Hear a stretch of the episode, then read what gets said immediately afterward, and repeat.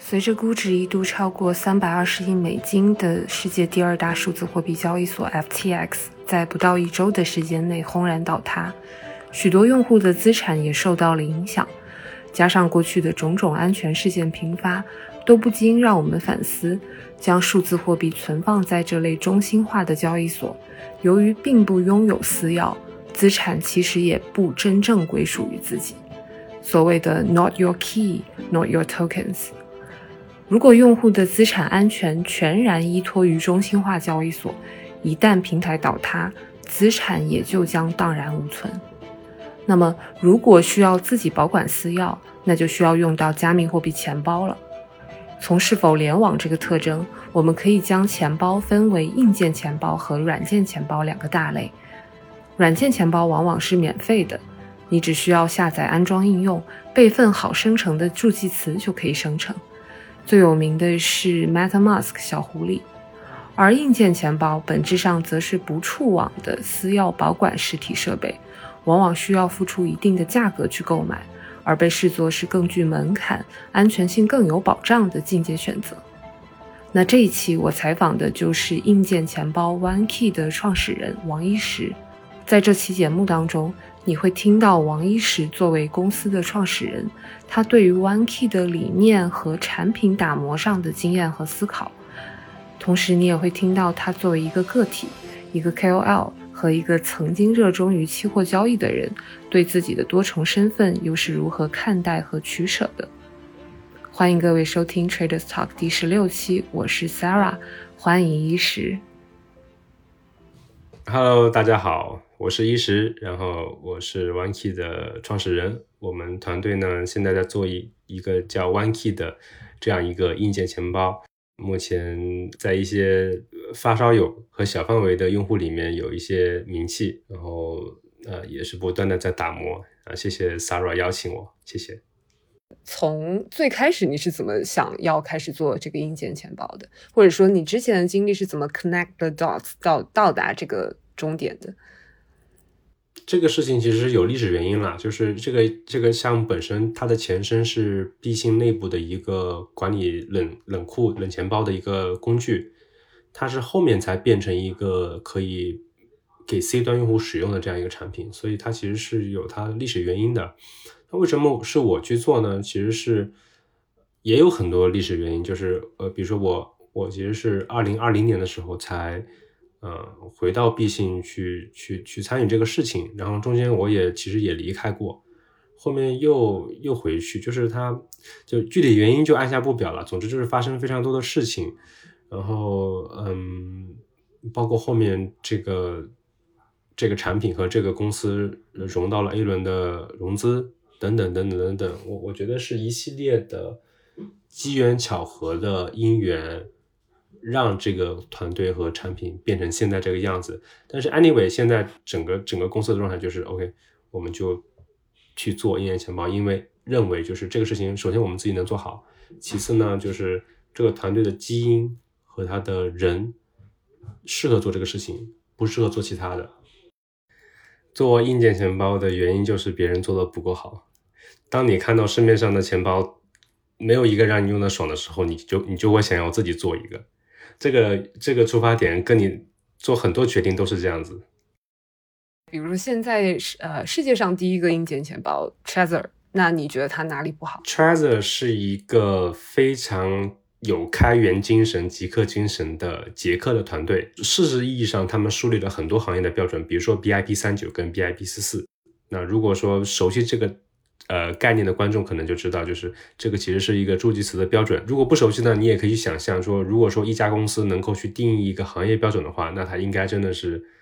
很有声望，大家才会去去去追寻它。Trez 就是这样一个团队，但是他们有一个很大的问题，就是他们有一些太过于 geek，就是他们在产品的易用性上没有很好的照顾那些并不是那么 geek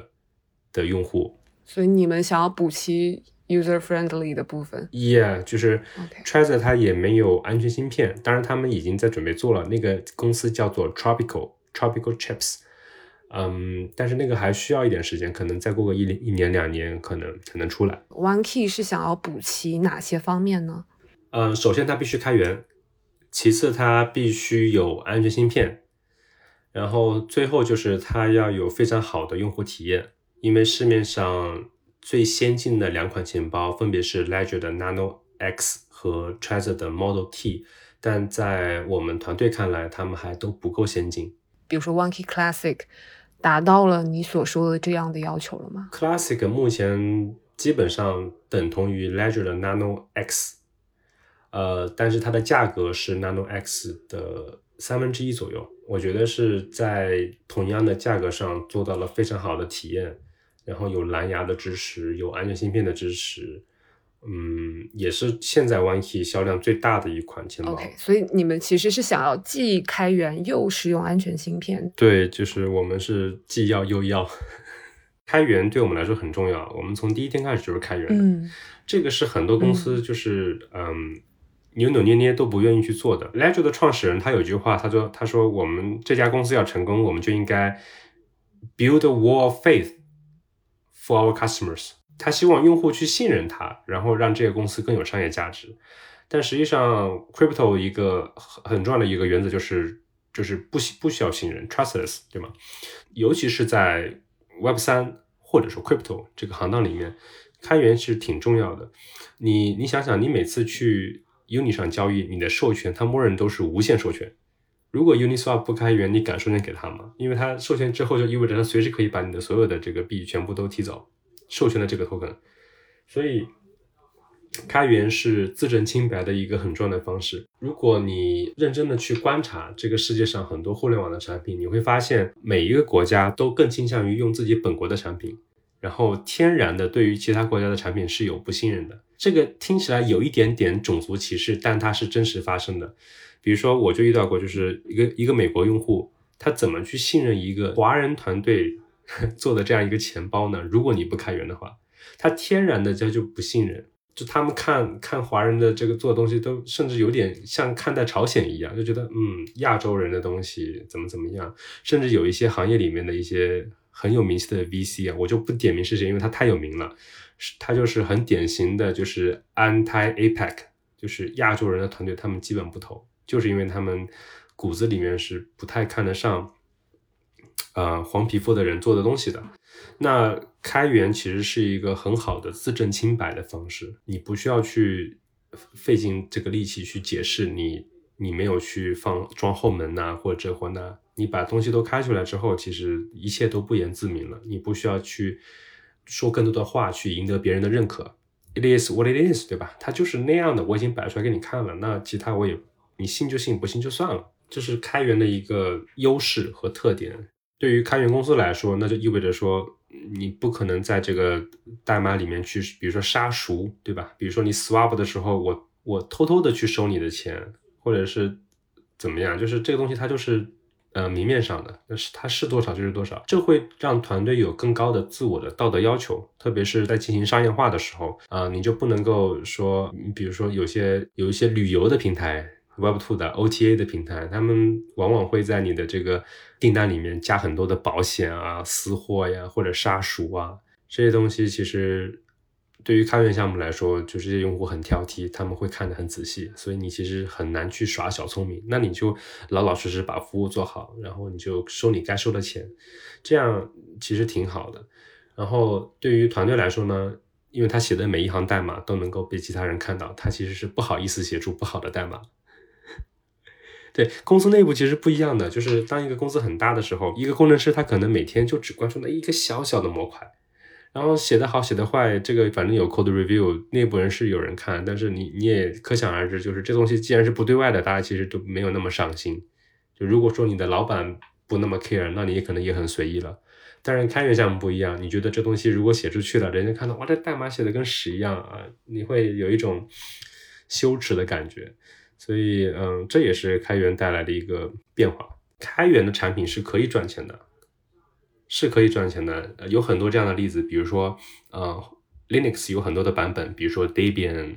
啊，呃，乌邦图，对吧？还有那个 Red Hat，那 Red Hat 就是一个很典型的，就是商业的 Linux 的开源版本。对，它提供这种，嗯，持续的这种技术支持，然后它也有些商业化的产品。OneKey 应该是真的很少的。呃，亚洲人或者华人的团队里面，从上线第一天开始就全开源的一个项目。这个决定其实是需要一些勇气的，因为，嗯，如果你没有做好很充分的准备，你把代码开源出去的话，你其实会面临很大的风险。一个是黑客的风险，一个是外部竞争对手的风险，因为你开源了，那你在干嘛？你的每一行代码提交，人家都能看到，所以人家可能在你开始写这个功能的时候，就知道你下个月要上什么功能，所以等于是你把你整个公司的这种所谓的商业机密规划都暴露在光天化日之下。另外一个就是开源的代码有很多嘛，有的。协议也不同，有的是 GPL，有的是呃这种有限制性的商业商业协议。那 OneKey 的开源是 MIT 协议，MIT 就意味着说这个代码你拿过去，你要商用，你要改名字，你要这那，我们都没有任何权利去。追究这个法律的责任，就是允许你这么做。所以，如果说有一天有一个公司或团队，他们说，哎，这个 OneKey 好像还有一些小小的名气，那他们做硬件钱包，我们也做，所以我们就把它代码 fork 过来，换一个名字，叫做 Two Key 或者 Three Key。我们什么都干不了，我们只能让他就这么做，并且允许他这么做。然后我今天正好看到了少南发了一篇文章，里面就说到了。微软在过去坚持了二十五年，从 IE 浏览器开始，然后到 Edge 的那个 Blink 内核，到最后拥抱了谷歌的那个开源框架，做了新的 Edge，然后到现在它重新占回了百分之十的市场份额，跟 Firefox 差不多，就让我意识到开源它没有这种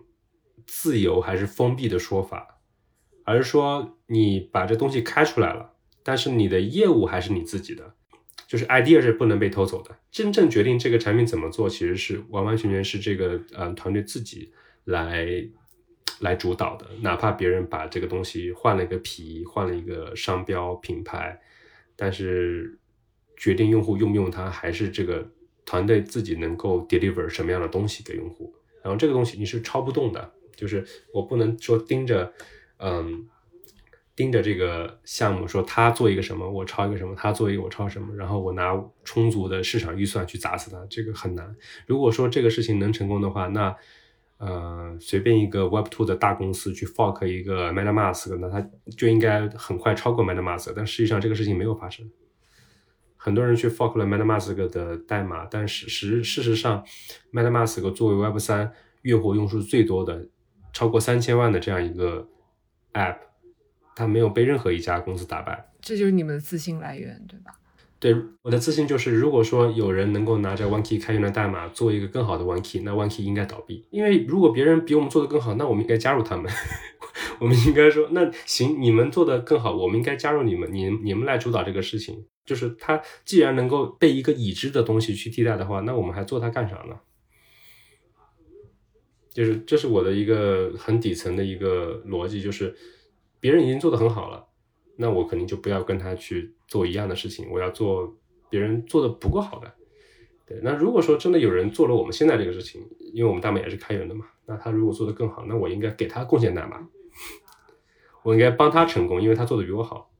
我们在录制之前，你提到说不想要把 OneKey 做太多的宣传，那其实现在阶段既然已经经过了 A 轮融资，你们到底有没有想要去做一些更多的？就是比如说，除了 KOL 自发的口碑宣传之外的推广，你们有在做这方面的考虑吗？是这样的，就是我一直有个想法，就是如果说这个产品它做的不够好的时候，它是接不住的。双引号，接不住是什么意思呢？就是当你花了很多的市场预算，嗯，去投流，去嗯做各种广告，但是如果产品本身的素质不够过硬的话，嗯，这个转化和实真实的使用体验是灾难性的，所以嗯，我会觉得对于现在的 OneKey 来说，它的自然增长远远没有走到头，它只有做到，比如说嗯，是 Ledger 的二分之一，甚至说接近 Ledger 这个体量的时候，它才有必要去。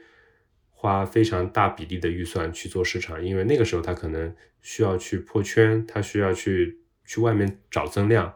那在我看，远远没有满足存量用户的需求，他还能做非常非常多的事情。就单纯的从产品体验、功能上，他还能做很多很多。产品过硬到底是一个怎样的定义？你心中的产品过硬，这个是你个人心中的标准吗？还是，呃，还是说你指的是要把现在的产品的需求都达到基本满足的程度，你才觉得可以做推广？我这样说好了，我觉得距离达到我满意的程度，大概还需要三个月左右的时间。三个月左右的时间，应该就能够让我认为它可以非常体面的、非常骄傲的拿出手了。当我们认为这个产品的打磨程度已经足够好的时候，我们会投入更多的精力在市场跟营销上。当我们觉得它打磨不够好的时候，我们在市场营销上。的投入就会更少一点，三个月也不是一个确切的数字，因为理论上来说，就是这个团队的任务规划都是以双月为周期的，就是我们会有一个就是 by month OKR 双月 OKR，然后呢，每双月我们会从上到下，包括三百六十度，我们去把下两个双月最重要的事情先对齐，所以，嗯，我之所以会说三个月之后，是因为按照我们现在的。进度呢？呃，这个双月和下个双月其实都还是在产品功能上，嗯，对于市场跟营销的 KR 还没有写太多，所以我会觉得哦，那嗯，现在的更多的精力还是在研发上，然后到再到下一个双月，哎，下个双月的第二第一个月可能就开始，嗯，把营销跟市场放到第一个 P 零的一个目标里面去了。嗯，其实已经已经是很尾声了，因为其实过去一年我们团队非常非常努力，就每天嗯很很很长时间的连续的工作，就是一直在打磨产品。我我我没有办法去确切的说，嗯，就是像那个数学公式一样说，哎，呃，一个一个列表清单，第一项、第二项对，第三项完成，第四项完成，其实很难，但它其实是一种整体上的使用体验。就是我不知道你有没有这种感觉，Sarah，就是当你在使用一些电子产品的时候，你你可能没有一个明确的，就是语言的形式去描述，但是你能够感受到这个产品是成熟的，那个产品是比较早期、比较还没有做得很好的，你是能感知到的，哪怕你不是嗯。做硬件的人，但是你也能感受到。所以 One Key 你觉得还没有达到这种程度，对吗？它它接近了。如果是从公司阶段考虑呢，就是一个刚刚融完 A 轮的一个企业，也也还是很早期。而且，嗯，硬件本身的研发资源的投入是消耗是很大的。为什么这两年就是做软件的公司越来越多，做硬件的公司就是没有远远没有像软件那么多呢？就是因为。呃，硬件的研发周期很长，它中间供应链出的问题，各种问题的可能性都很大，以及就是硬件的迭代本身也也也远远没有软件快。嗯，我可以举个例子，比如说你要做一个硬件钱包，然后它的 BOM 成本，这个 BOM 就指的是电子元器件，这个 BOM 成本，比如说是我我随便说个数字好了，比如说七百块钱或者五百块钱吧。那么你如果说想要做十万台这样的设备，你的初始投入就是五千万。所以，嗯，这个对于一个早期的团队来说是一个挺夸张的一个数字。然后，任何进入这个行业的人都会在犹豫：哎，我到底要不要去，就是下赌注，去去投入这么多去做这个一个事情？万一它不成功呢？所以，嗯，它其实。远远没有软件团队说，哎，我们先上一个功能，这个功能可能我们做一个星期就能上，然后我们来验证一下，然后我们可能三个月就会有一个最终的结论，这个产品还要不要继续？就如果说它没有找到它的 PMF，然后它的增长也也不能让人满意的话，这这个项目可能就停掉了，就止损了。硬件就像是你。开卡车软件就像是就像是你开特斯拉，你的刹车很灵敏。卡车的刹车，它启动跟停下来都得花一段时间。哦，那我就能理解为什么就是你之前也总是跟我说，你需要把产品完全打磨完毕再向市场推广。因为我之前会有个疑问，就是为什么不在早期通过就是一边跟市场在一起，然后一边接收反馈，然后更快的迭代。所以你刚刚其实是回答了我这个问题，就是因为它的硬件的整个周期会更长，嗯，你会更希望一开始就是一个相对成熟的产品去面试，对吧？对的，对的，我觉得把一个体验成熟的产品带给用户，会会就是把一个还不成熟的产品就直接推给用户，让用户来来测试要好一些。如因为稍有不谨慎，它的口碑就会崩得很快。因为我知道你们在国内其实是有很多大户在用你们的产品了，对吧？那嗯，你们日常的呃迭代的需求啊，包括就是你想要拓展的方方面面，更多是来自这些核心用户给你们的反馈，还是你们自己啊不断在往前拓展？嗯，我觉得真的这个东西是现在看是一半一半，而且用户的反馈，嗯，其实是双引号的，因为有的用户他可能会提一个需求，但这个需求呢不是他表面上字面上他说的那样的东西，而是深层次他有一个。呃，没有被满足的需求。我举一个例子好了，就是用户在嗯国内大陆使用呃 OneKey 产品的时候，经常会遇到说交易被堵塞，然后没有办法正常的签名这种情况。然后用户可能就会责怪说，哎，这个钱包它怎么连不上网啊？还还是怎么样？就是卡呀？但其实它不是卡，它是它是 RPC 节点的那个。延迟太大了。那如果说你只是想要让它能够使用呢？那很简单，就是呃，你只要确保你的呃服务器，然后在一个比较容易访问的地方，然后呢尽尽可能的将延迟降低。但是这依然没有解决根本上解决这个问题，因为你的服务器也可能出状况。所以你用户其实想要的一个终极的解决方案是：第一，你告诉他现在这个网络是不是正常的；第二。你要给他一个选项，就是当他网络不正常的时候，他能不能自己灵活的去切？第三，你让他切的时候，你能不能把那些节点都全部都已经预埋好？他有一个列表，他随便点一下就能切到一个离自己呃测试下来最快的一个节点。对，你要帮他把这一系列事情做好之后，哎，这个问题就变得有解了，就是用户就不再会去抱怨说，哦，不是这个 app 的问题，是个节点的问题，并且我清楚的知道我应该怎么做。你们现在在打磨什么呢？你们现在在提升哪些部分的用户体验呢？两个部分，一个是软件，一个是硬件。硬件的话，马上 Touch 就要量产了，应该是我们这期播客发出去之后，Touch 就开始交付了。那它定价会高一点，对吗？会高一点，会比 Classic 高一些。老实说，我们一开始众筹的众筹那个价格，连它成本都不够。OK，所以它区别于现有的产品，它的硬件上的提升主要体现在哪里？它会用到一颗意法半导体最高端的芯片，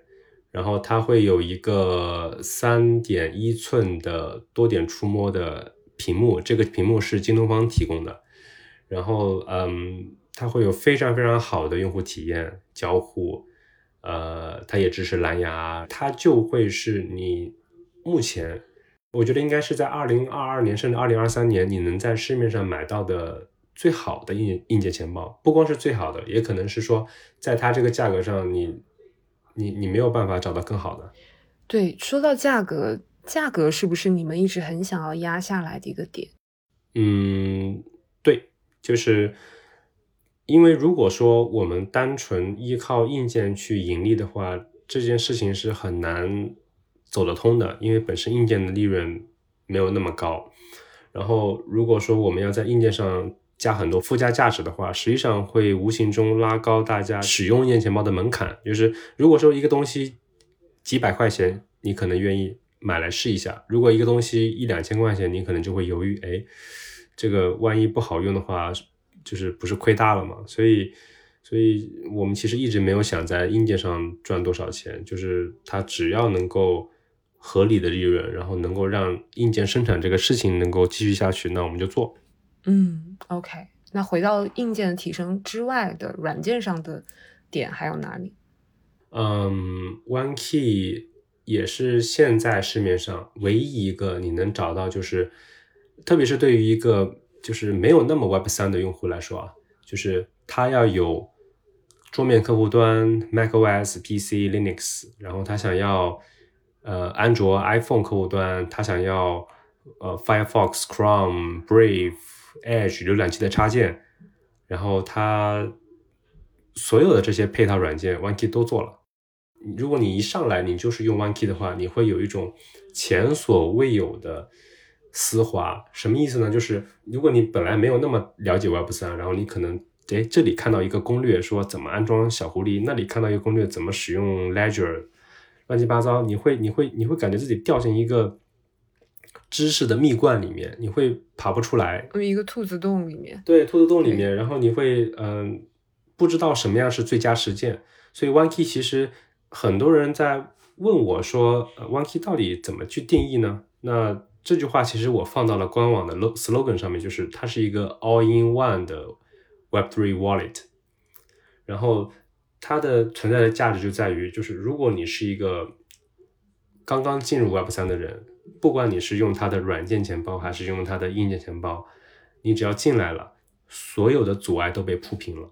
就你会发现，哎，原来这个事情是这么容易的。就是没有大家说的那么复杂。如果你进到 Web 三，你第一个用的钱包是小狐狸，你会啊啊，原来我要去自己去找什么 RPC 节点，添加 Polygon 网络，然后又不能改密码，然后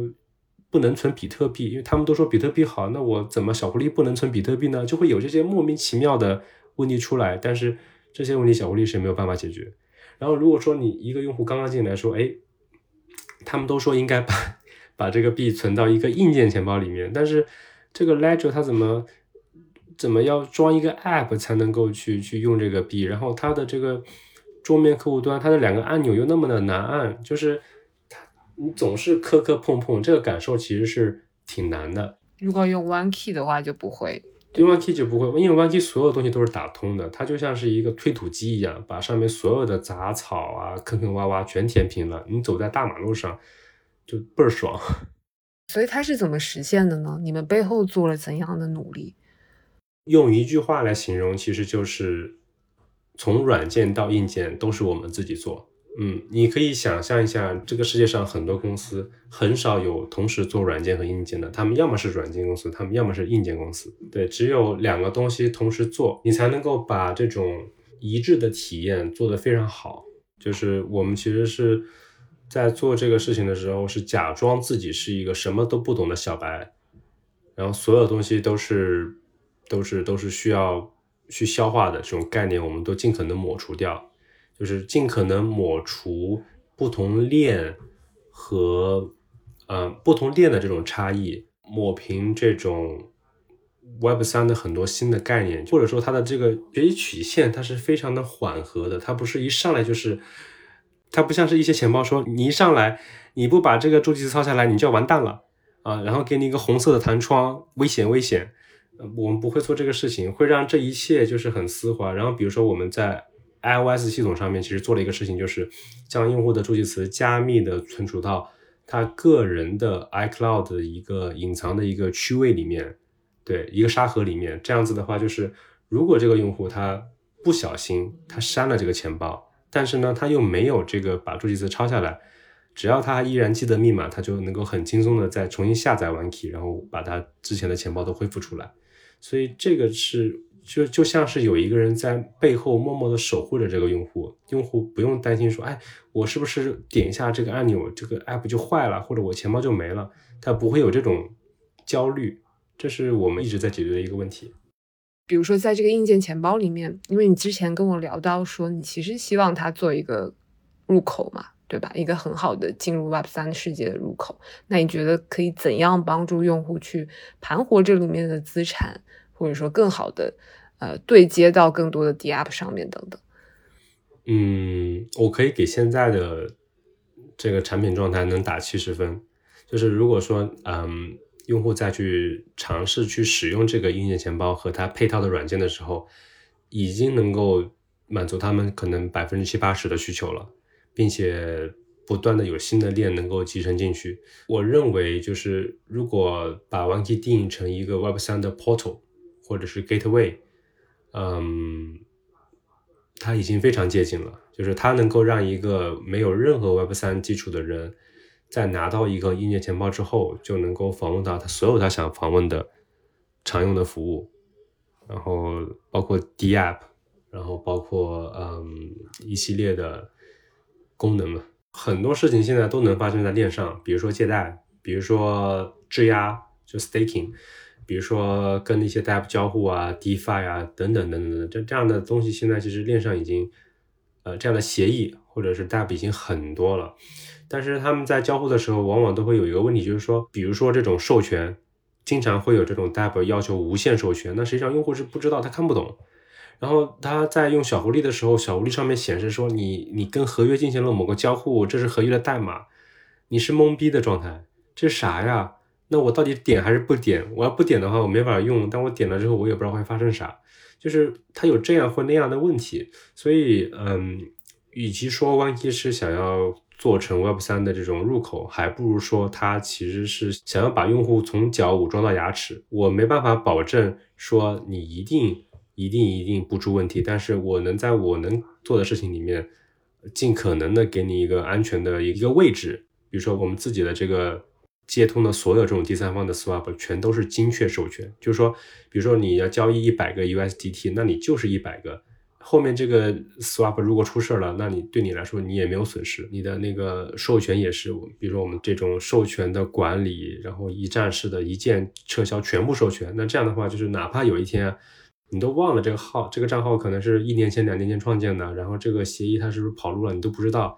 你要是担心这个问题呢，你就点一下这个一键授权，一键撤销，所有的授权全撤销了，那你就很干干净净，这个账号一点风险没有。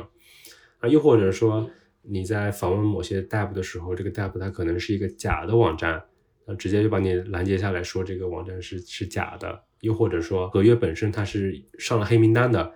那这个钱包它就告诉你说，这个合约是有可能是钓鱼，或者是黑产，或者是它不是一个就是有时间锁的这样一个合约，就是说对方可以随时升级，它很很不安全，诸如此类的，就是这种事情啊都可以做，让大家更安全的接入 Web 三。对我觉得是这样。然后像前段时间出很多安全事故，连着出了有大概三四起吧，各种钱包，各种的 swap。嗯，然后 OneKey 当时是发了一个公告，说要上一个安全三把斧，然后现在看的话是下周一就上了，里面就会有这种呃默认的交易的精确授权，嗯，然后还有就是这种一键撤销，诸如此类的撤销 NFT 跟撤销 Token，这反正是做了很多很多嗯保护用户的事情，就好像是。就好像是一个人刚刚进森林，很危险，你需要给他配好猎枪，然后给他配好一个一个越野小车，让它能够快速的穿行 Web 三这个黑暗森林啊，这种感觉，嗯嗯。那我问一个，就连我之前都会有的一个误区，就是一个用户如果他认为自己的币没有到达一定的数量，是不是就没有用硬件钱包的必要呢？这个是一个相对的概念。取决于取决于这个用户有多关心他的资产，多强的安全的这个需要，对，然后也取决于他实际的资产的数量是不是到一定的程度，因为，嗯嗯，因为有些大户可能他也就放在交易所了，对吧？对，就是就是连几个币都想要放硬件钱包。对，就是很多大户，他们可能资产很多，他依然放在交易所。但是我们也不能忽视说，其实从有加密货币那一天开始，已经有无数的交易所跑路了。那他们在跑路之前，他们都是安全的；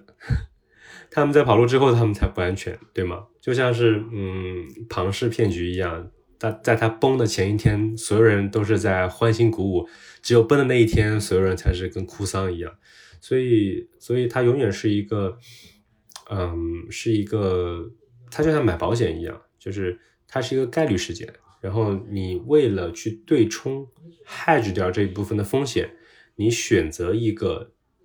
更安全的方式。而且这个 crypto 的价值它也是也是动态的。怎么说呢？就是它现在可能是一万块钱，它可能三年五年它变成十万、五十万甚至一百万。那那个时候，你投入在硬件钱包上的这笔钱，真的就是一顿饭钱。你认为 OneKey 有前景，背后是不是有一定的预设的逻辑？比如说，这个币价未来会在。整个用户当中的它的整个 portfolio 里面的占比会变高，然后用户会自然而然对它的关注度会变高，然后对它的重视程度也变高，或者说未来这个用户他随着啊财富的增长，他币的数量变多，安全教育做得更普及，就是有没有这些逻辑在背后预设着，所以你才会认为这背后是有前景的？你说的这个逻辑就是跟我想的是一样的。啊，OK，嗯。我觉得确实是这样。你认为理想的最终的目标是，比如说大家人手一台吗？这才是应该的吗？我认为人手一台可能不现实，但是每两个人中有一个有可能很很很有可能。但是现在你觉得阻碍大家去买它的最主要的因素有哪些？价格算一个吧。嗯，价格有，但是价格不是最主要的，最大的因素还是它上手的难度，它的体验。安全的意识算是吗？安全其实不需要，嗯，其实作为一个硬件钱包公司，它就强调安全意识是它的本职工作。但是用户真的被教育，一定是他身边的人或者他知道的一个人出了安全事故，然后付出巨大的代价，这就是最大的教育。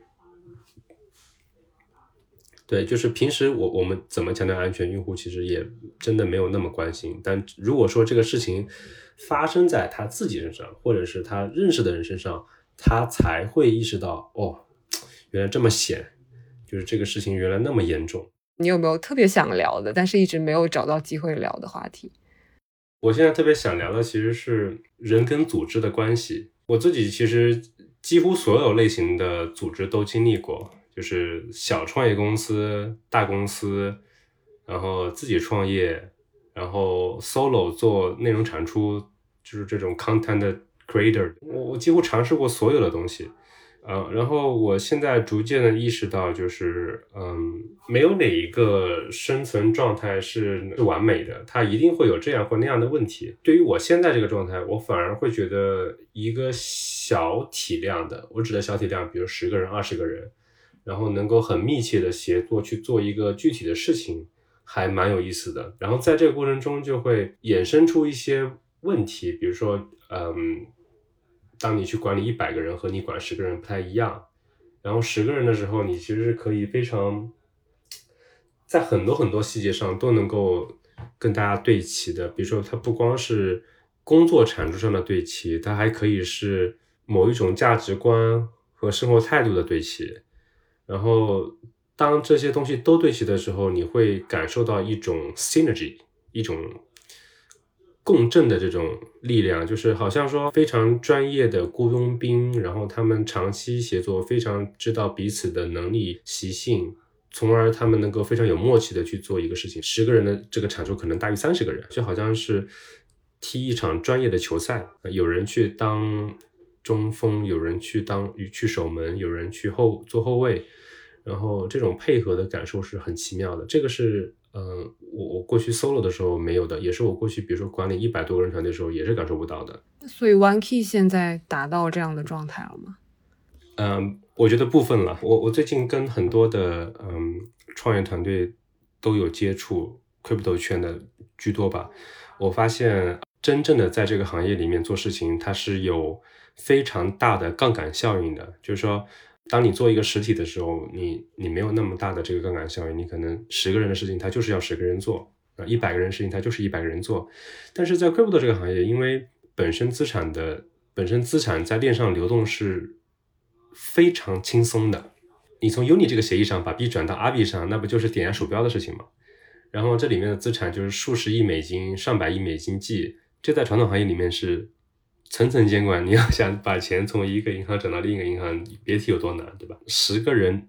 的团队，他作为一个协议的开创者，他能做的事情，可能在传统行业里面是一百个人，所以这就使得说，就像 Uniswap 一开始，对对对对对，Uniswap 到现在也只有二十几个人吧，所以就是这种小团队的游击队式的作战，在 Crypto 里面就变得特别适用，然后它能够让你很好的控制你的 Burn，每个月的 Burn，然后。让你能够最大程度的发挥这个杠杆效应，因为其实这个行业里面就比互联网更互联网，就是最值钱的其实就是人，嗯，或者说最值钱的就是那个那一串那一串合约代码，所以其实，嗯，那个东西就是一个人写的，那个东西不会说我们十个人写更快，没有，它就是一个人写的。所以你刚刚所说的这个方式有在偏向于 Web 三吗？就是比如说一些更开放的。道的形式，或者说就一个小公司小而美的形式。呃，我说的是小公司的形式，并不是道。就道其实是效率低的，真的。DAO 这个东西，它不是说我们建了一个 Discord 的服务器，然后每天在里面 GM、GN，不是这样子，就是肯定不是，也不也不会是像 Bankless 那样，就是有一堆的工会，然后你进去之后就好像是赏金猎人领领任务一样。就是我我觉得 DAO 还非常早期，它它现在已经变得已经比以前更现实，是因为我们有大量的工具可以帮助大家远程协作，然后可以异步的协作，但是到。并没有脱离公司的主旨吧？就公司公司这个概念其实很多年了，非常非常多年了。公司的制度之所以能够被发明出来，就是因为这是符合 common interest，就是它是被验证了可行的一种组织形式。所以如果说大家只仅不过是想要一个可以异步的 remote。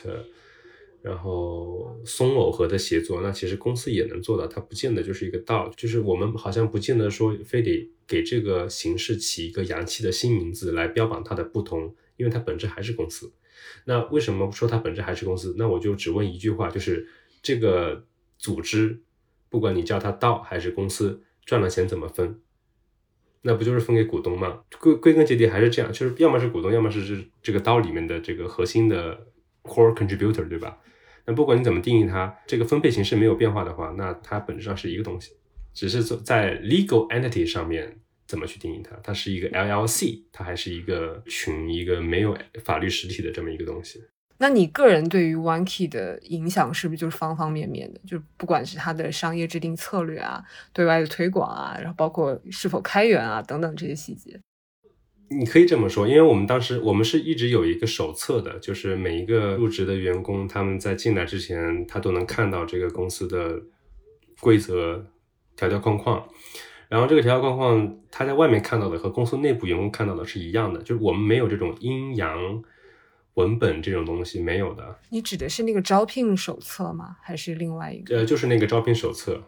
其实里面讲的东西就是整个 One Key。作为一个组织，不管你怎么定义它，它它是一个 DAO 还是一家公司，它就是这么运作的。你知道，很多公司其实每个员工，就至少在我过去的经验里面，很多公司在你入职的时候会发一个员工手册。这个员工手册呢，它可能是 HR 写的，可能是老板写的，可能是某某某写的，不知道。但是它很，它有厚厚的一本，没有任何人会去看。这个东西就好像是你每次在注册一个新 App 时候，那个条款、隐私条款和用户协议。所有人都看到，所有人都不看，对。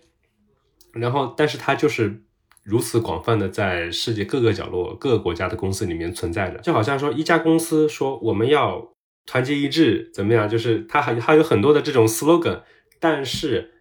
每个人都在喊，每个人都没有真正的去去去去执行它。所以我我当时在写这个手册的时候，我在想，如果这个事情，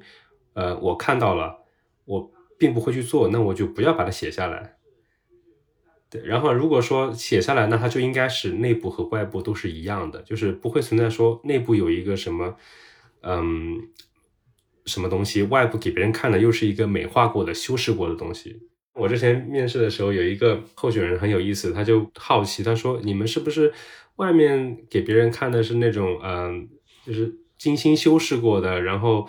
嗯嗯嗯，就是写的特别特别好，然后内部呢又是另外一套作风，其实没有的。所以这个其实和这个项目本身开源也是一样的意思，就是如果你把公司当做是一个产品的话，那这个手册其实就是公司的框架，它就跟代码一样，它它是开出来，但它会它会演变，它会逐渐逐渐的迭代，但是它内外都是干净的。所以，这个公司的其他人对于这些想法都跟你非常相近，并且也很认可你所说的这些理念吗？如果说团队的人不认可的话，他们是很难留下来的，并不是公司将他们开除啊，是他们自己觉得融入起来太难了，价值观各方面没有办法匹配，那他们其实很多时候就是自己离开了。嗯，我们遇到过这样的情况，但是往往在前期聊的时候都能够去预判。所以面试都是通常都是你 Patrick，就是上次我见到那三位，你们三位一起判断对方是否符合你们所要的人的要求，然后气质上是否符合这些吗？嗯，其实不止，因为公司现在很早期，所以几乎所有人我都会去聊，但是真正能够主导这个判断的，实际上是跟这个人。协作最密切的这个同事。你会发现，嗯，特别是在远程工作的时候，很多时候，如果你跟他工作没交集的话，你们可能在一家公司工作一年，你们都没见过一句面，然后你们说的话不超过十句。所以，真正跟他一起共事的人是意见是最最重要的，因为其他人没有评价的这个理由。我发现，在你给我的回答里面。嗯，跟我之前所预想的有一些差别。这个差别点主要是在于一个小团队，然后呃，创始人他本身就像你一样是一个比较出名，然后我就会预设，就是你对于整个团队、整个公司的方方面面会把控的很严格。于是呢，就是相对来说，就是你来把控整个，你来作为最后的 decision maker。但是我发现好像。好像并不是这样，就其实你更倾向于是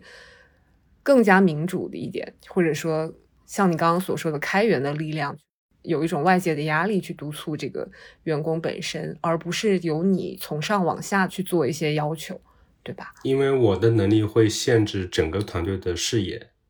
我的判断也不见得就是对的，而且我我只要是一个人，我就会有非常主观的时候。就是如果所有事情我都变成最后的那个 decision maker，最后拍板的那个人，那么所有人都会变得不愿意去承担责任，而承担责任是一个人成熟的重要标志。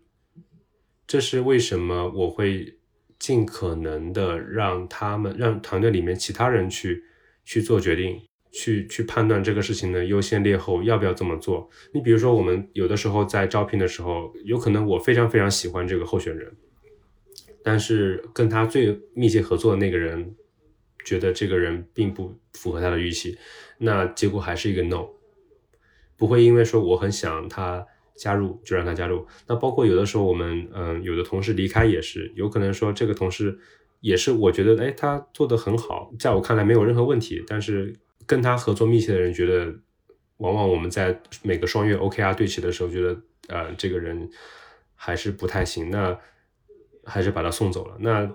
这个时候也是他决定，所以我会倾向于说，嗯，每个人在他自己的那个范围 scope，在他这个 scope 里面去主导一整件事情，包括谁来这个团队，谁离开这个团队，这个团队他的。所有事情的 priority 是怎样的？他怎么去把这事情做得更好？他去决定。他在自己去做决定的时候，也会就是引导他们组里面的人去承担他们自己的责任。嗯，我给你举一个我以前工作的例子，在在那个字节的时候，我就发现，就是当一个公司里面有几十个人在做产品经理的时候，啊。很多人做的决策其实不是那么重要的，就是他每天可能就在纠结，哎，我这个展开按钮应该放在左边还是右边？展开是怎么展开？就这些决定其实不重要。这些不重要的决定呢，他们往往会怎么做呢？说，哎，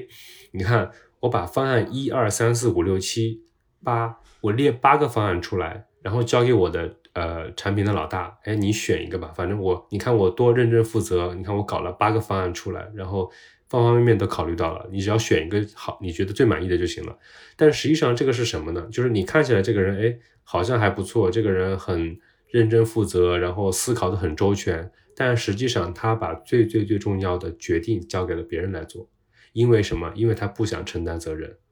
这个东西对于真正做产品的人和团队来说是致命的，因为当所有人都这么想的时候，拍板的人有可很有可能被一叶障目。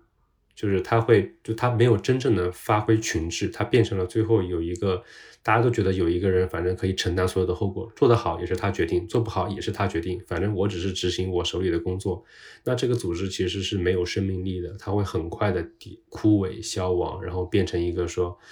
嗯，很无聊、很无趣的一个一个产品。我们线下见面的时候，你有提到过说，你希望 One Key 可以做成一个类似于像。苹果那样的产品，那苹果是伟大的产品，就它的产品很伟大，这我们都知道。那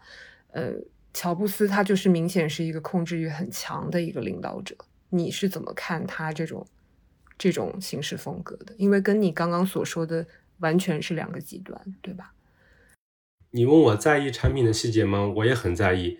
你问我崇拜乔布斯吗？我超级崇拜，他简直是所有做产品的人的心中的偶像。但你要说我想成为乔布斯吗？我不想，并且我也不可能是。呃，我我是在忘了是在哪本书上面看到的，是有这样一句话，就说 Apple 是少有的大型科技公司里面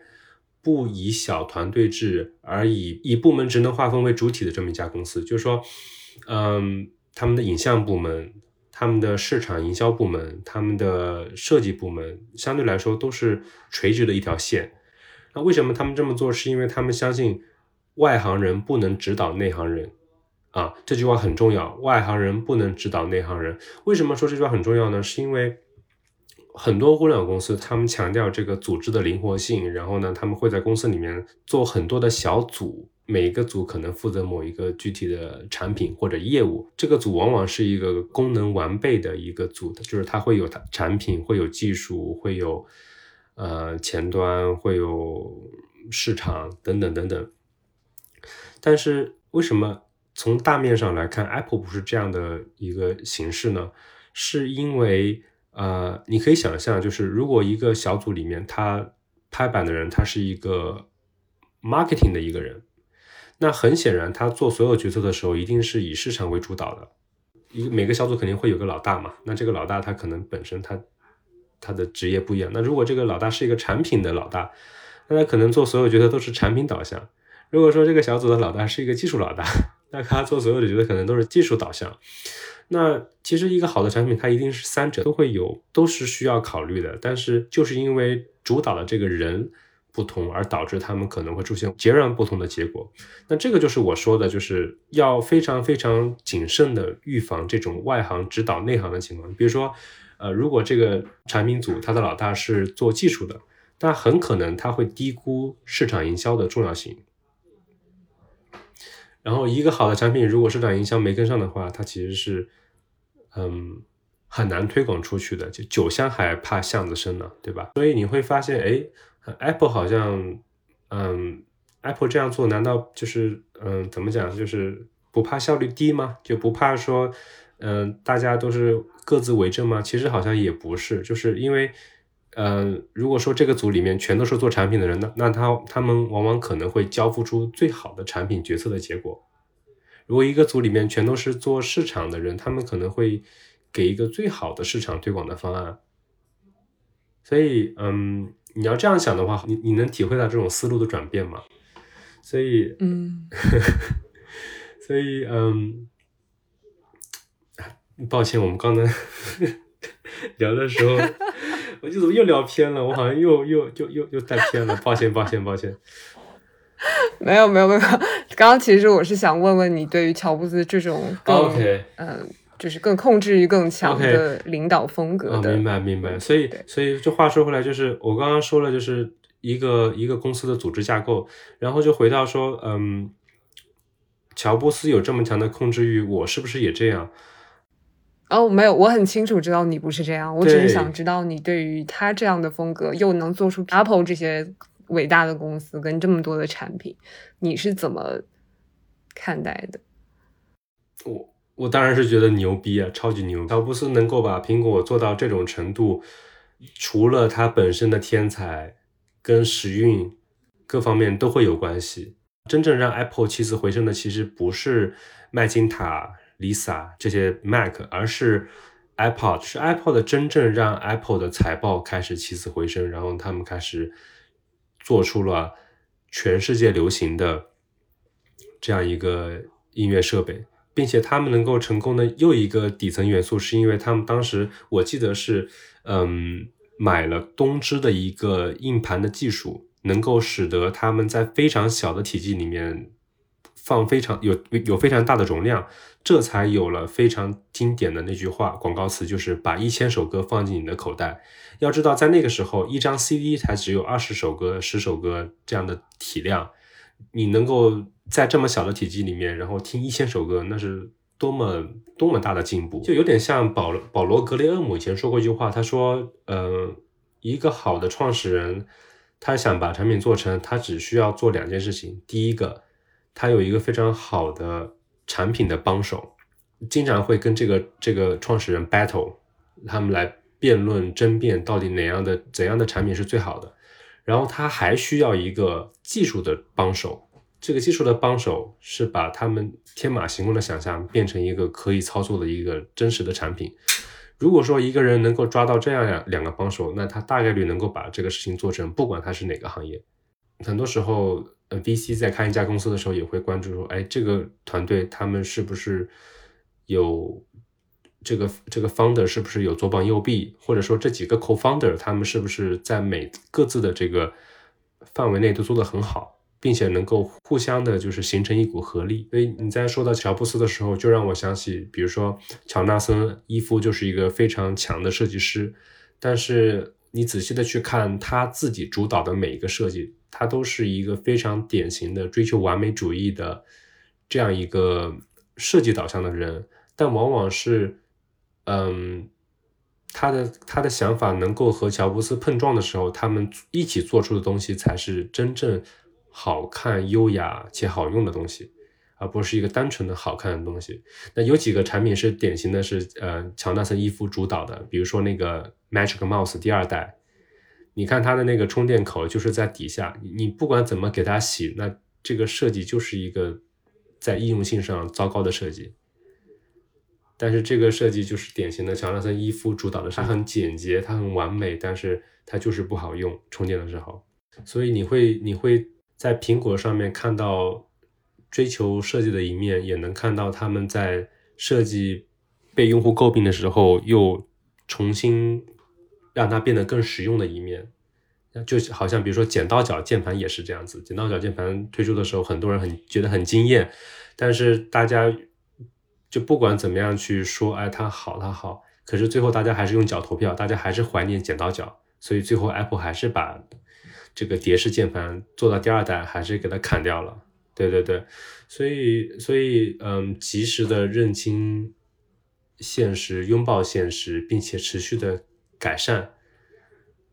我觉得才能把产品做好。改善其实也是一个很有名的日日语的一个词啊，叫叫 Kaizen，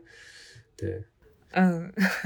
我我补充一个点，就是你刚刚提到，就是让 Apple 起死回生的是 iPod 啊。我正好前两天就在看啊，法德尔写的，他就是帮乔布斯把 iPod 做出来的，就带领整个 iPod 团队的那个人。其实我们再回到这个问题本身好了，因为其实你刚刚落脚点，我们又说远了。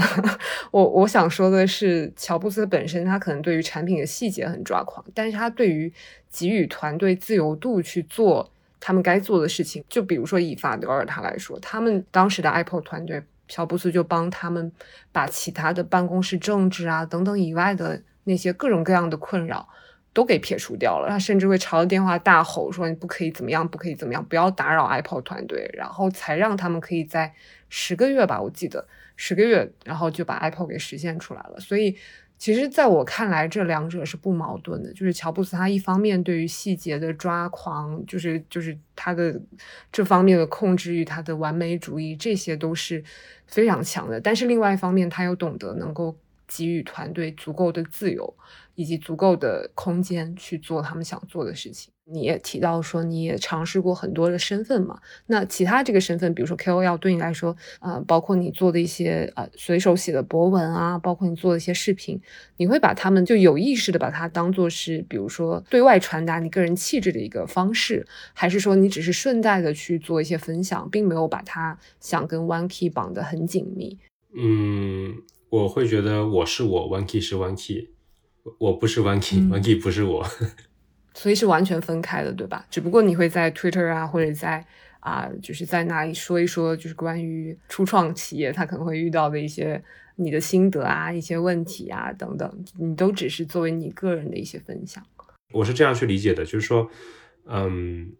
我将我百分之九十以上的精力投入在 One Key 这家企业里面，然后我几乎是除了工作之外，其他没有其他的业余生活。我的思想，我的动作会很大程度上去影响这家公司，呃，但是并不能因此就把它等同于我，因为很显然，这公司里面有非常多的其他人一起在做事情，它是一个专业团队的行为。我想说，我问的更直白一点，就是就是你做这些内容生产这些东西，你其实没有想要跟公司的利益绑定的太紧密，对吗？我会觉得社交媒体上所有的 KOL 只不过是他所发的内容恰巧迎合了跟他有同样想法的人，让这些人感受到了共鸣，所以这些人愿意去看更多这个人所发出来的内容。然后这个状态也是可能随时会变化，比如说有一天他就不粉了，unfollow 了，很正常。然后每个人他。他可能同时 follow 一百个、一千个 KOL，只是因为这一千个人的只言片语，在某一个瞬间让他感受到了认同。所以你对于做 KOL 这个事情也是不热衷的。因为我会在想一个问题，就是我我我想要达到什么样的效果，就是结果呢？嗯，对你想过吗？我我想过这个问题，我我以前经常。经常在想，哎，这到底要不要一千个铁粉？是吗？对，如果我真的 像那个 K K 说的一样，我有一千个铁粉，愿意买我出的任何东西，不管它是书还是影片还是嗯产品，然后来维持我的生活或者赚钱，以此为生。怎么说呢？就是他的他的感觉就像就好像是说，你要让自己成为一个明星，一个你的粉丝眼中的乔治马丁啊，或者是某某某。他们愿意为你发狂，然后为你供养，让你让你变成一个一千个人中的 God，就这种感觉是让你不舒服的。嗯，我不想，我不想，因为我觉得我是谁 呀？我我我凭什么呀？对啊，我我啥都不是，对吧？所以答案就是，其实就是你，你只是在 share 你的东西，然后自然能够吸引到，就是。同道中人就 OK 了，对吧？你并没有想要就是依靠这个东西去做一个节点，然后去啊去做什么，去换取什么利益之类的。我觉得真的很难。就是如果我是这样去想的话，那么我每次发东西的时候就会很有针对性。就是我每发一条，比如说我在推特上发一条东西，那就是嗯某某某某某，然后一条 thread，然后一二三四五六七。然后我是如何我我是如何在两个月的时间从零赚到十万美金啊？我是我是如何我是如何达到第一个一百一百 M 的啊？讲错了，比如说是一百 K 的 ARR MRR 对吧？然后嗯，我是如如何从做期权这件事情上赚到第一个人生的一桶金？就有太多这样的人了，他们他们已经做得很好了，然后。我我觉得我自己在社交媒体上，我我过去真的是尝试过。对，就是你做过 做过视频嘛？我其实就想问说，你作为就是，我觉得那个就真的很接近博主了。你说的二零二零年的那个尝试嘛，对吧？是的，是的，是的。你在视频上面的尝试，它就是一种呃 content creator 这种概念。所以我就想问，是因为你走过这条路，然后你觉得不适合你吗？嗯，首先。如如果是我们对于博主定义是他他靠做内容为生，那他当然是一个职业了。YouTuber 是一个很多人都羡慕的职业，因为呃，他仅次于明星，因为他他所有的增长的福利跟跟复利跟明星是一样的，因为就是都是一大票的粉丝去看他，他通过广告和平台的营收来来赚普通人难以赚到的钱。当然是我二零二零年的时候试过一段时间，当时我给自己定位是 OK，我我我真的只是想找一个事情做做看，然后我在想，嗯，那我那我可能对互联网跟嗯金融都有一点点熟悉，那我是不是可以做这样的一个这样一个金融科普的一项的一个财经博主？我当时这样想的，然后我试着做了几期，我发现，嗯，做到后面我其实不太爱这个事情，因为嗯，因为我觉得。就是很多东西呢，其实书已经讲的很好了。人们愿意看视频呢，是因为人们懒，他不想看书，他巴不得就是有一个人，哎，能够帮他把一本三百页的书，能够九分钟内就讲完。对，九分钟讲完，九分钟看完一本书，十分钟看完一部电影。但是，呃，我们自己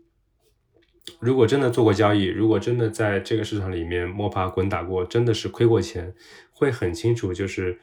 呃，这东西是没有办法，就看一个视频，你就会了。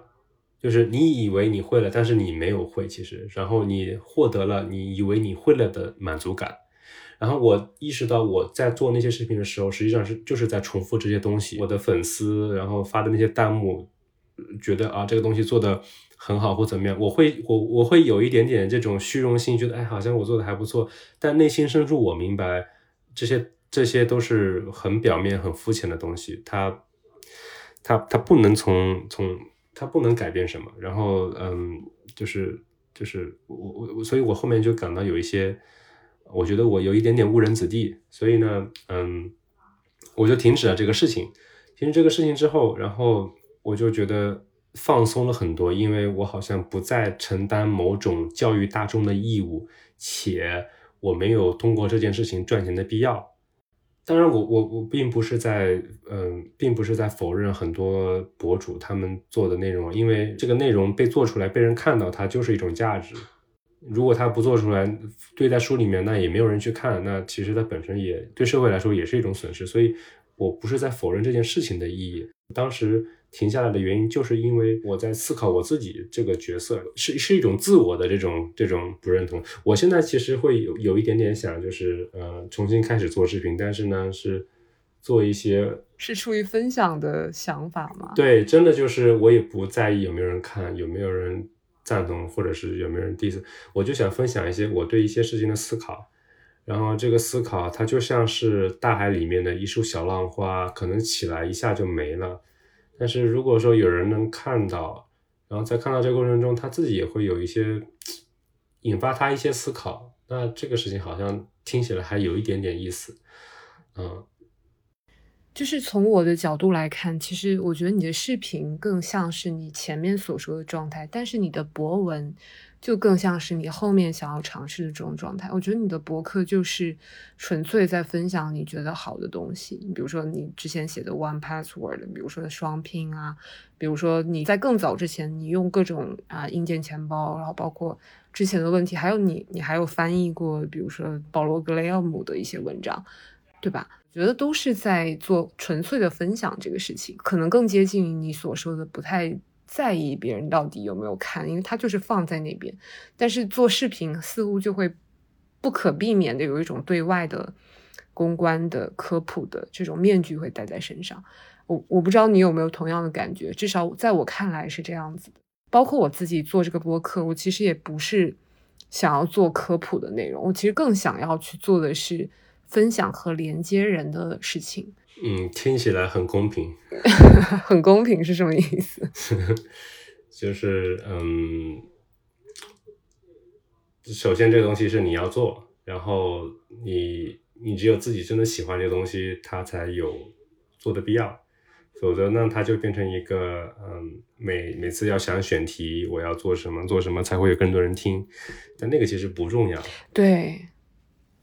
其实我之前采访建硕的时候，他也提到过，他的写作完全是写给自己的，就是他只不过是把它公开出来了，但是他的所有博文、所有的写作内容都是面对他自己，而不是面对读者的。我感觉这两种人在产出的时候会有很明显的视角上的差异。就像你刚刚说的那些 Twitter thread，它就是明显是要写给别人看的，就是我是怎样的，你应该怎么怎么做。但是写给自己的就似乎就会更私密或者更自我一点，就是更更有个人特质一点。嗯嗯，我同意。很很显然，我现在写推特是跟签售一样，我只是写给自己看，没有人看无所谓的。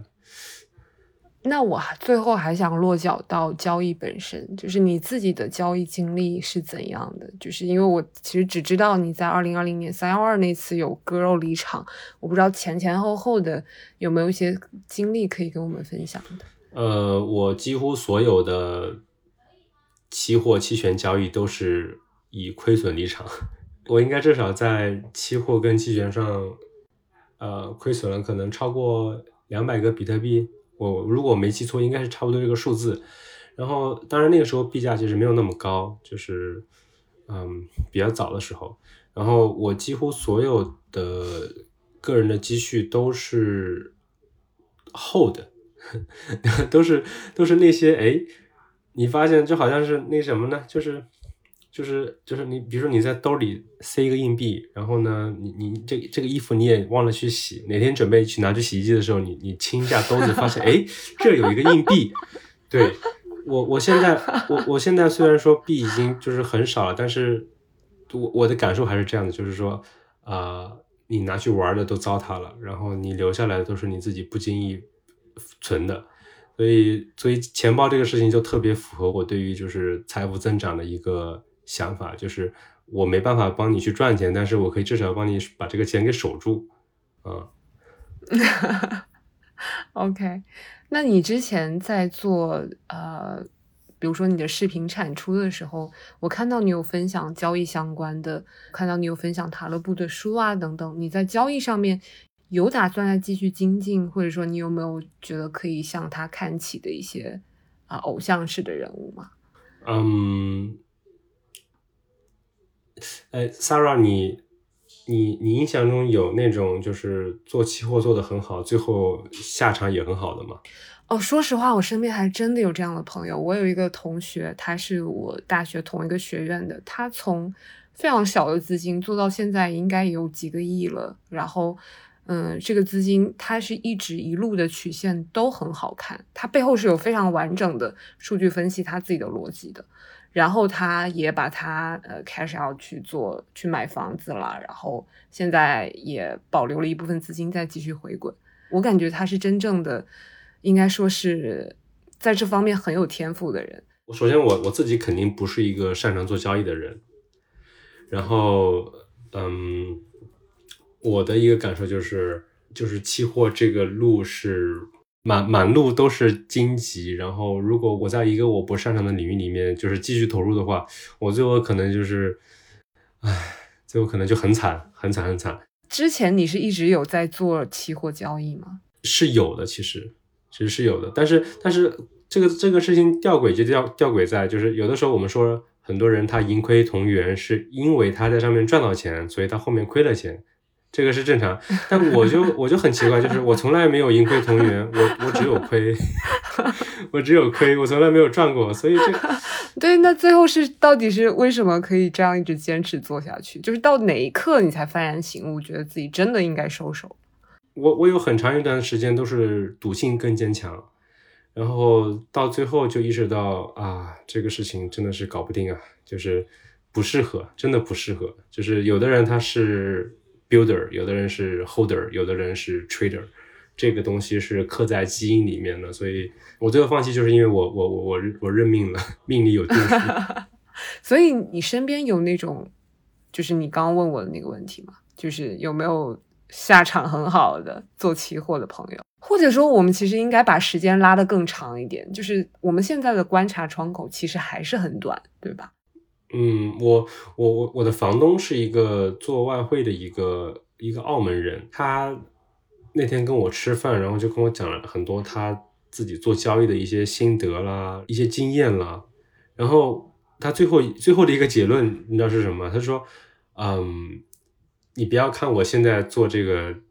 期货很成功，但是我绝对不会让我的小孩跟我走一样的路啊。然后他他是有一些宿命论，他就他就认为说，OK，嗯。你所有的现在的浮盈都是运气，都是时运。你就是你总有不慎翻车那一天。就不管你不管你有多么好的风控交易的规则，嗯，怎么怎么样，但是这东西它本身做交易其实是反人性的，所以你总有落马的时候。然后哪怕你说你 cash out 的，但是你依然可以 cash in 嘛。所以他觉得 OK。嗯，他说我我要我要，既然我已经开始要一部分了，那我就好好的就是将我自己的这个交易和我家庭隔离开，通过信托呀或者各种方式，就不要让我有这个机会说把我已经开销的钱再给他开始印进去。所以你是认同的，你认同他的宿命论，也认同他的这些操作。我的内心深处是的，是的，因为嗯，我我会觉得就是。交易这件事情本身变数实在是太多了，哪怕是再小的事件，比如说它是一个十 sigma 的事件，它也依然可能发生。所以以交易为生的人，我我是很佩服他们，就是因为这东西就好像是在刀尖舔血一样，就是每天都是上上上下这种过山车，这种这种心情。但是，嗯，我还是觉得我自己是一个 builder 和 holder，没有办法没有办法当 trader，很难。因为我其实会想要问未来的嘉宾这几个问题，让他们推荐三个人或者三本书。之类的，那既然你已经不热衷于 trading，那就算了。呃，你要说人的话，我的确是有很多很佩服的人嘛，比如索罗斯，呃，比如说那个杰西·利弗摩尔，嗯，比如说那个小丑川龙，的确是有很多很厉害的人。但是我内心深处还是意识到，其实我永远不可能做到能跟他们一样，我永远，嗯，嗯，不行，我们不是一类人。我可我可以去佩服他们，但是 我自己 太难了，太难了。对，OK，OK，好的，可以跟大家就是最后再，如果你还有要补充的，可以最后再补充，然后我们就可以差不多结束。OK 呀，谢谢谢谢 Sarah 了，谢谢 Sarah，然后。我其实有有蛮多就是安全方面的一些 tips 想要分享给大家，但那个其实我之前在 Twitter 上已经发过一条 thread，那个其实不是一个说 copy 你就能你就能跟我一样，而是说，呃，里面提到的所有点都是我自己的实践，我就是这么做的，然后我觉得这样做是好的，所以我会觉得每一个想要。保护自己人身和资产安全的人都可以去思考一下，就是你生活中哪些点可能是潜在的风险，因为安全的东西是没有止境，它永远是一个 trade off，就是你愿意花多少的呃精力在这件事情上来来 hedge 可能产生的这个风险。如果这个风险你能承受，其实你你你就可以点到为止；如果这个风险你不能承受，那么显然你应该做得更好。所以，嗯，你从从自己保管私钥，到使用硬件钱包，到防范钓鱼，然后到保护隐私，使用一些呃节点服务，到配置自己的资产，这里面其实展开讲有非常非常非常多的话可以说。然后，嗯，我我觉得这个是也也是一个个人的一个修行，就是嗯，很多人他因为年少有为啊，或者是。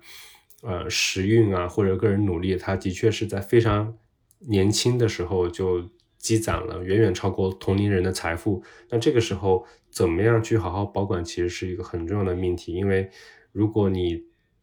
如果你已经得到了，你再失去，这个痛苦是双倍的。所以我觉得这个是要大家去去思考的。因为因为今天这个话题本来是呃，我们我们讨论很多安全啊，区块链啊。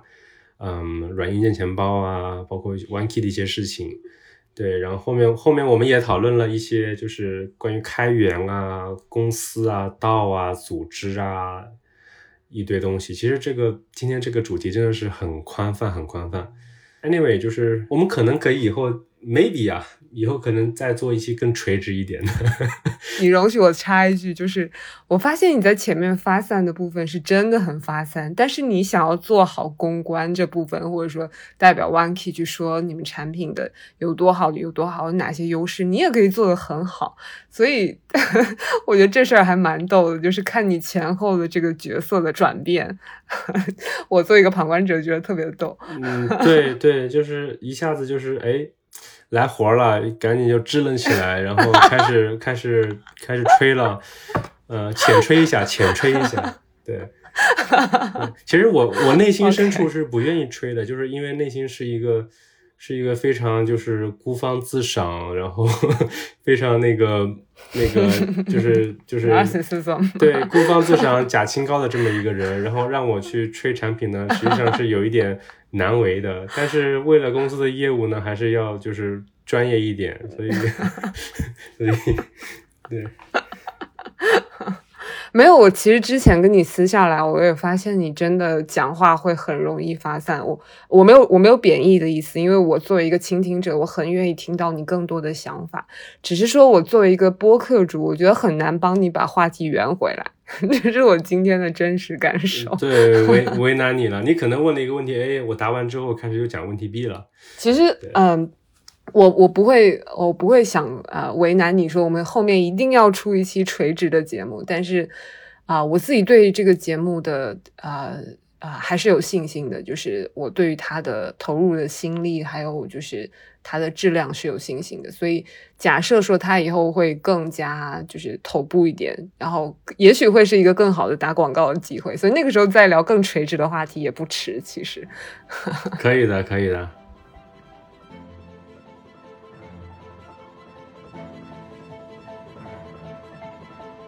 感谢你的收听。